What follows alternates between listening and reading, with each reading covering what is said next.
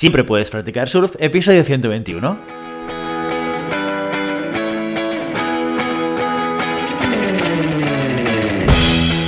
Bienvenido y bienvenida a Siempre puedes practicar surf, el podcast diario sobre recursos humanos.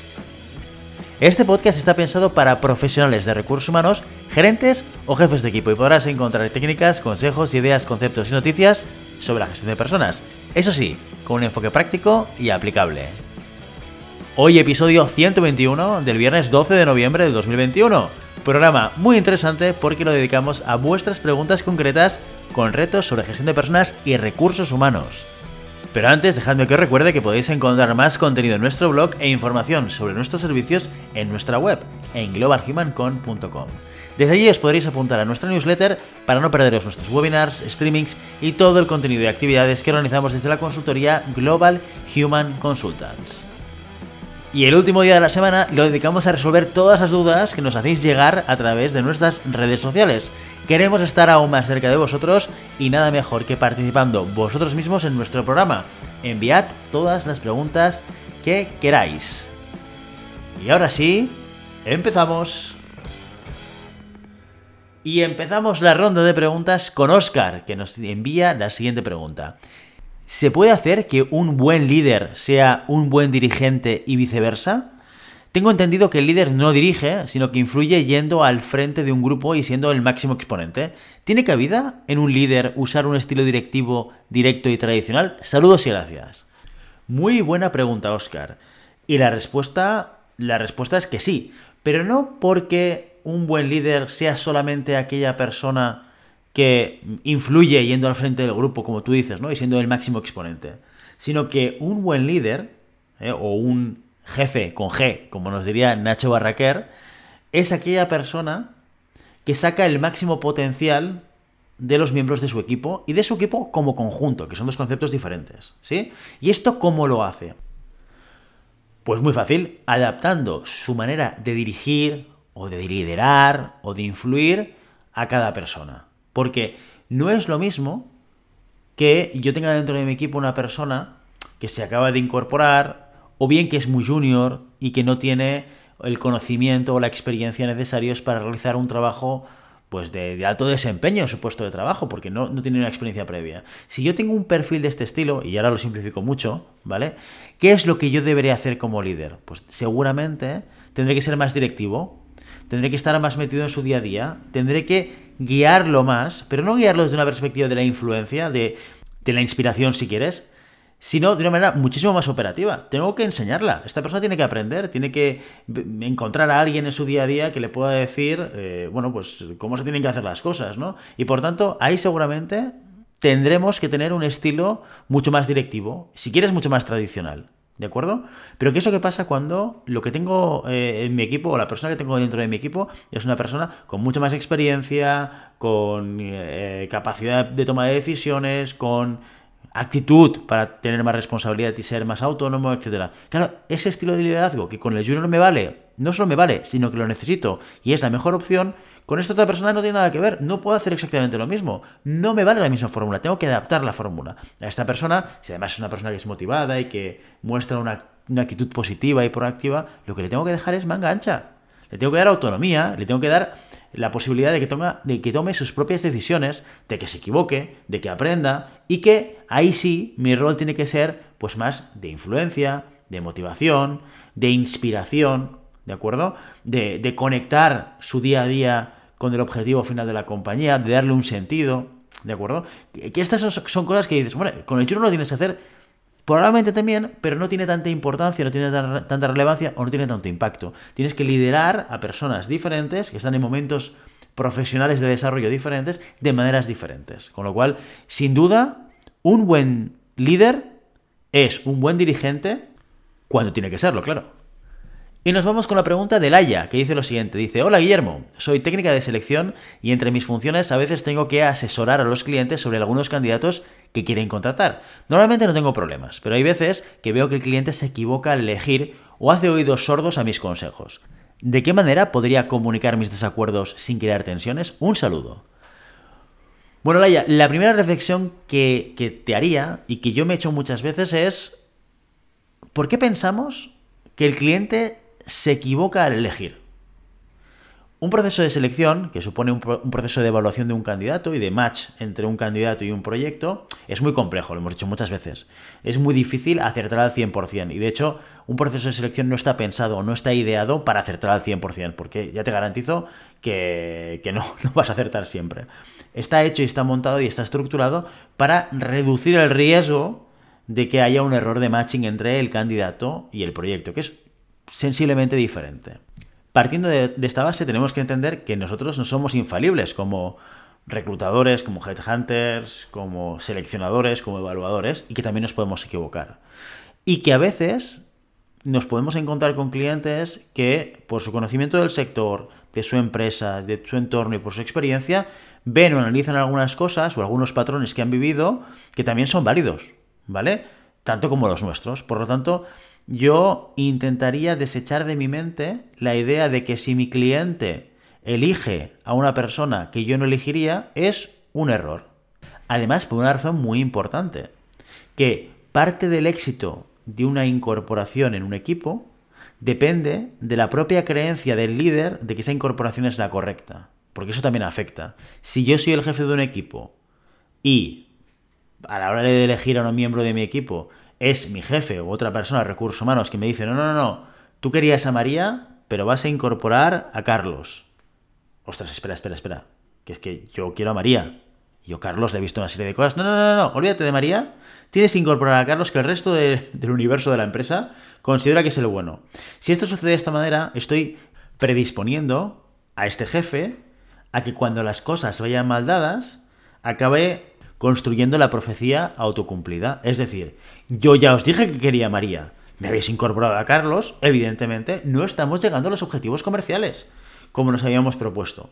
Porque ya te dije que Carlos tenía esta carencia, no tenía esto, no traía aquello, pero María, ojo, porque se puede generar este efecto en el cual, como tú, entre comillas, me has incorporado a alguien que yo no quería, pueden ser que partes de el, desempeño o, errores del desempeño que se pueden generar vayan vinculados a ese proceso de decisión. Con lo cual, yo desde mi punto de vista, el incorporar a una persona dentro de un equipo sin tener, entre comillas, la validez, el convencimiento, la creencia por parte de ese jefe de equipo de que es una buena incorporación, puede conllevar muchos más eh, problemas que no el, acabar acordando con, esa, con ese jefe de equipo la incorporación de una persona concreta.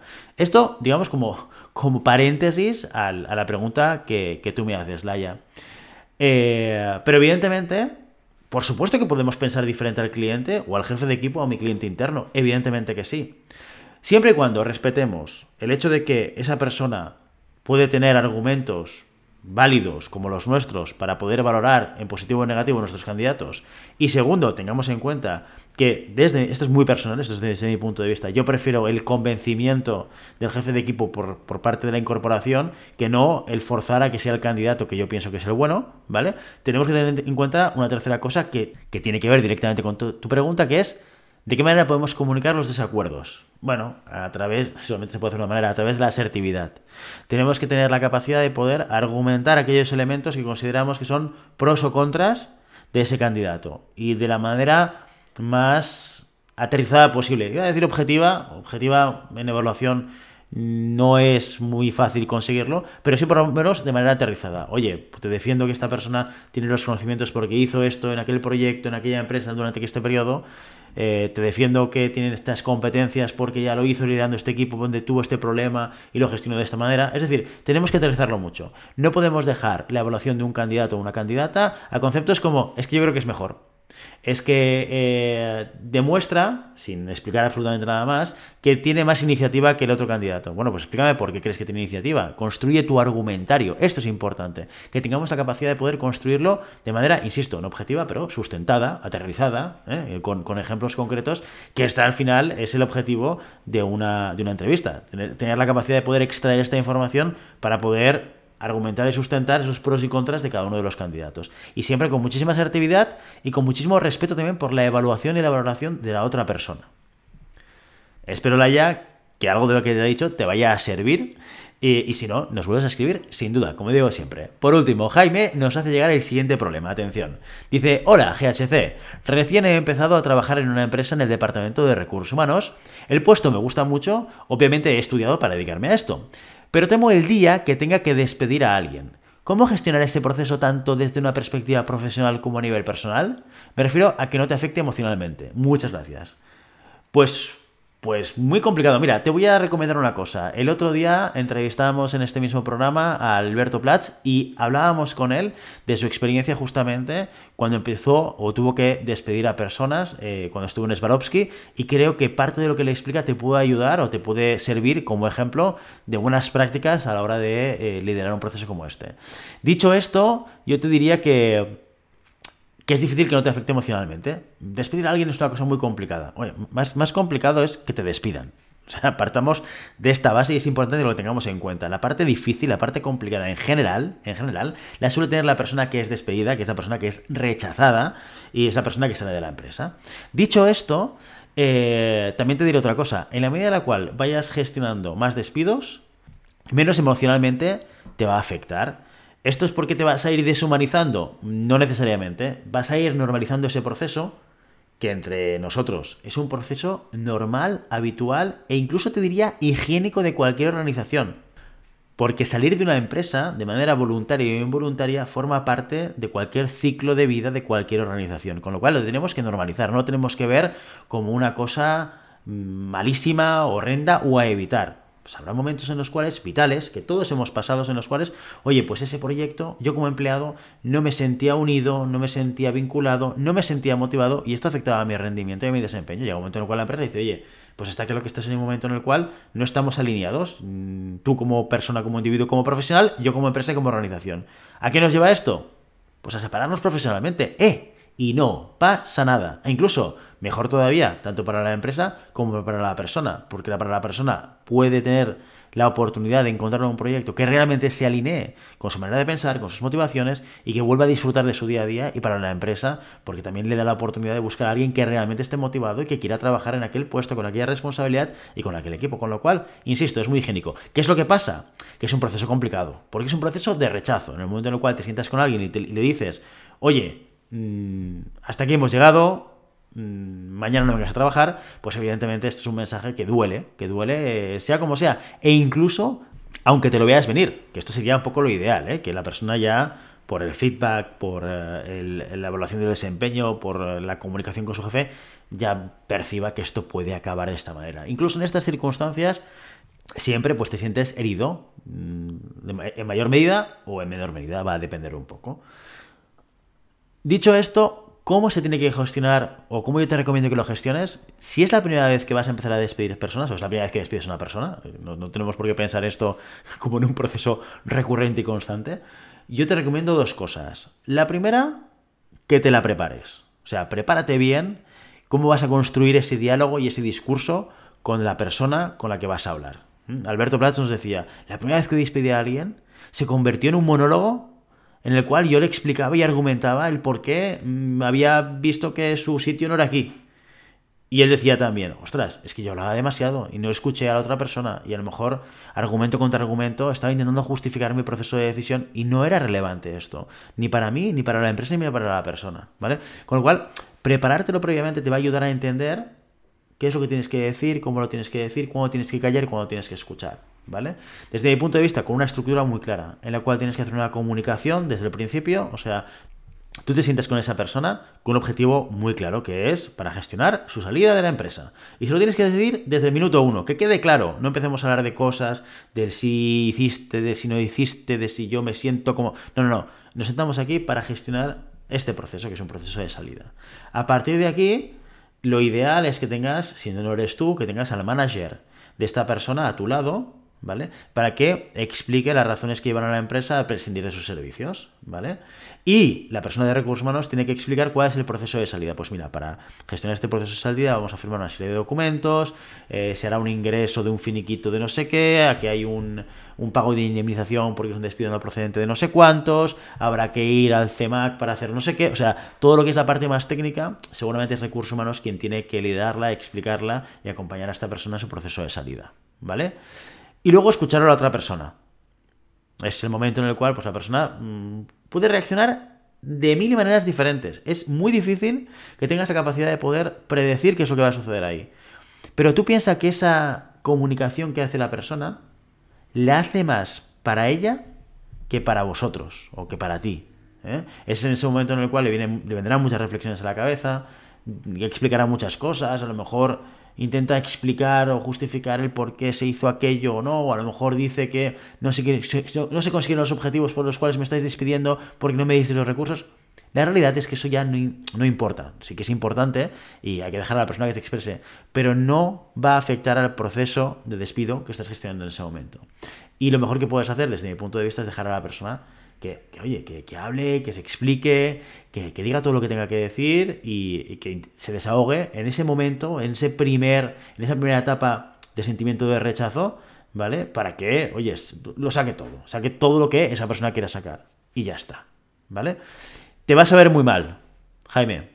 O sea, la primera vez que te toca despedir, sobre todo si además piensas que es un despido no justo o un despido de aquellos que dices, podríamos haber dado a la persona más tiempo para, para que se pusiesen las pilas o, lo que fuese, te va a costar y te va a doler. Pero, insisto, prepáratelo bien, estructúralo bien, haz que, el manager te acompañe. Esto siempre, depende de la cultura empresarial que tengas, te van a dejar o no, pero intenta que así sea de esta manera, porque además, oye, que esto de los despidos no es un tema de recursos humanos, es un tema de la empresa y es un tema también del jefe, ¿de acuerdo? Y en último lugar, como recomendación, no intentes o no esperes, no tengas la expectativa de que el despido mm, o el proceso de despido va a salir de tal manera que la otra persona no se va a sentir rechazada, eh, vas a ir aceptando los argumentos, porque, porque esto no sé si es imposible, pero es muy difícil que ocurra. Y entonces te vas a generar expectativas o vas a buscar un objetivo que no va a ser alcanzable. Así que, bueno, eh, muchos ánimos con, con, esos procesos de despido o ese proceso de despido que puedas tener entre las manos y, y, cuéntanoslo, si te va bien, si te va mal, qué te ha funcionado, qué no, y así también de esta experiencia podemos eh, seguir compartiendo con todos los oyentes de este, de este podcast. Y con Jaime, ahora sí, nos marchamos. Y ya sabes, no puedes detener las olas, pero siempre puedes practicar surf. Y hasta aquí nuestro episodio de hoy. Como siempre queremos invitaros a que os pongáis en contacto con nosotros, nos deis vuestra opinión y nos sugeráis si tenéis algún tema o alguna pregunta concreta. Lo podéis hacer a través de la página de contacto en globalhumancom.com barra contáctanos o a través de las redes sociales. Estamos en Facebook, en Instagram, en Twitter y en LinkedIn. Y si el contenido de este podcast te gusta, no te olvides de suscribirte, darnos 5 estrellas en iTunes y me gusta tanto en iVoox como en Spotify. Igualmente recuerda que podéis encontrar más contenidos, noticias y recursos en nuestra web, en globalhumancon.com. Muchas gracias por todo, por tu tiempo, por tu atención y por tu interés en estos temas sobre gestión de personas. Nos escuchamos la semana que viene, el lunes, con una entrevista interesantísima. Hasta entonces, feliz fin de semana.